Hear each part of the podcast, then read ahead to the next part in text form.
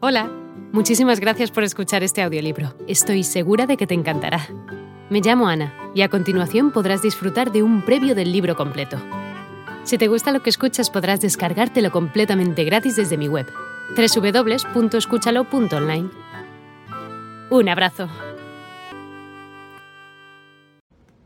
En países de habla inglesa el bullying se define como el uso de fuerza, amenaza o coerción para abusar, intimidar o imponer una dominación agresiva sobre terceros. Claro que por acá la definición se limita al acoso escolar, dejando afuera el primer bully, el Estado. A vos, animalito de Dios, que te levantás al timbrazo de los presos y respirás aliento asfixiado en el subte, el Estado te mete la mano en el bolsillo porque considera que no podés ahorrar y esa plata en lugar de ser invertido, resguardada es el confeti en un carnaval Ponzi con música de Rafaela Carrá. Cuando llegues a viejo arrastrándote con tu bastoncito frente al mostrador del ANSES, te van a decir no podemos encontrar su plata y le vas a meter juicio al Estado rezando cada noche para sobrevivir hasta el fallo. En efecto, el secretario suplente del secretario titular de un juez que desayuna foie va a firmar una sentencia que obliga al Estado a pagar, pero el manual de procedimientos del ANSES exige apelar hasta que cada viejo pase oxiso. En definitiva, tu grito en el lecho de muerte va a ser una vibración inmóvil, porque cada paso de tu educación formal e informal, cada paso de tu entretenimiento fue un mecanismo preciso de desactivación del instinto. Te extirparon la agresividad y ni siquiera tocaron la novena sinfonía de Ludwig, como bien explicó Burge. Mientras tanto, la agresividad del Estado sigue intacta y es la pija de Ron Jeremy cogiendo abuelitos. No quiero que queden dudas al respecto. Tu gobierno es el inquilino en la continuidad del Estado, un squatter en una casa de torturas y como tal, la peor mierda.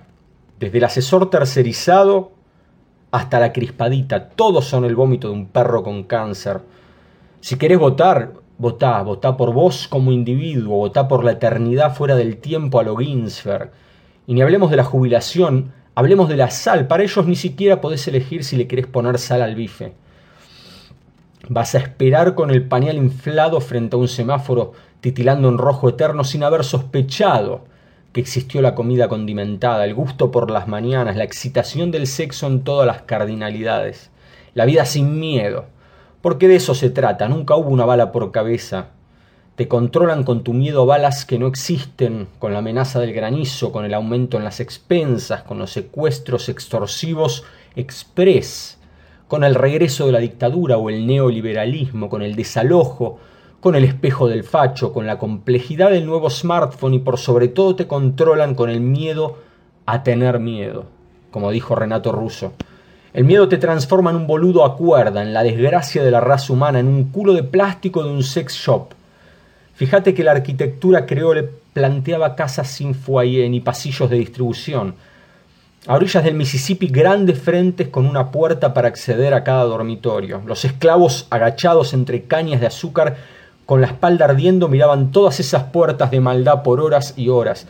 Dicen que la esclavitud terminó, pero vos sabés que tu pulsión de libertad tiene menos energía que el pestaneo triste en los ojos de todos esos negros que miraron sin atreverse.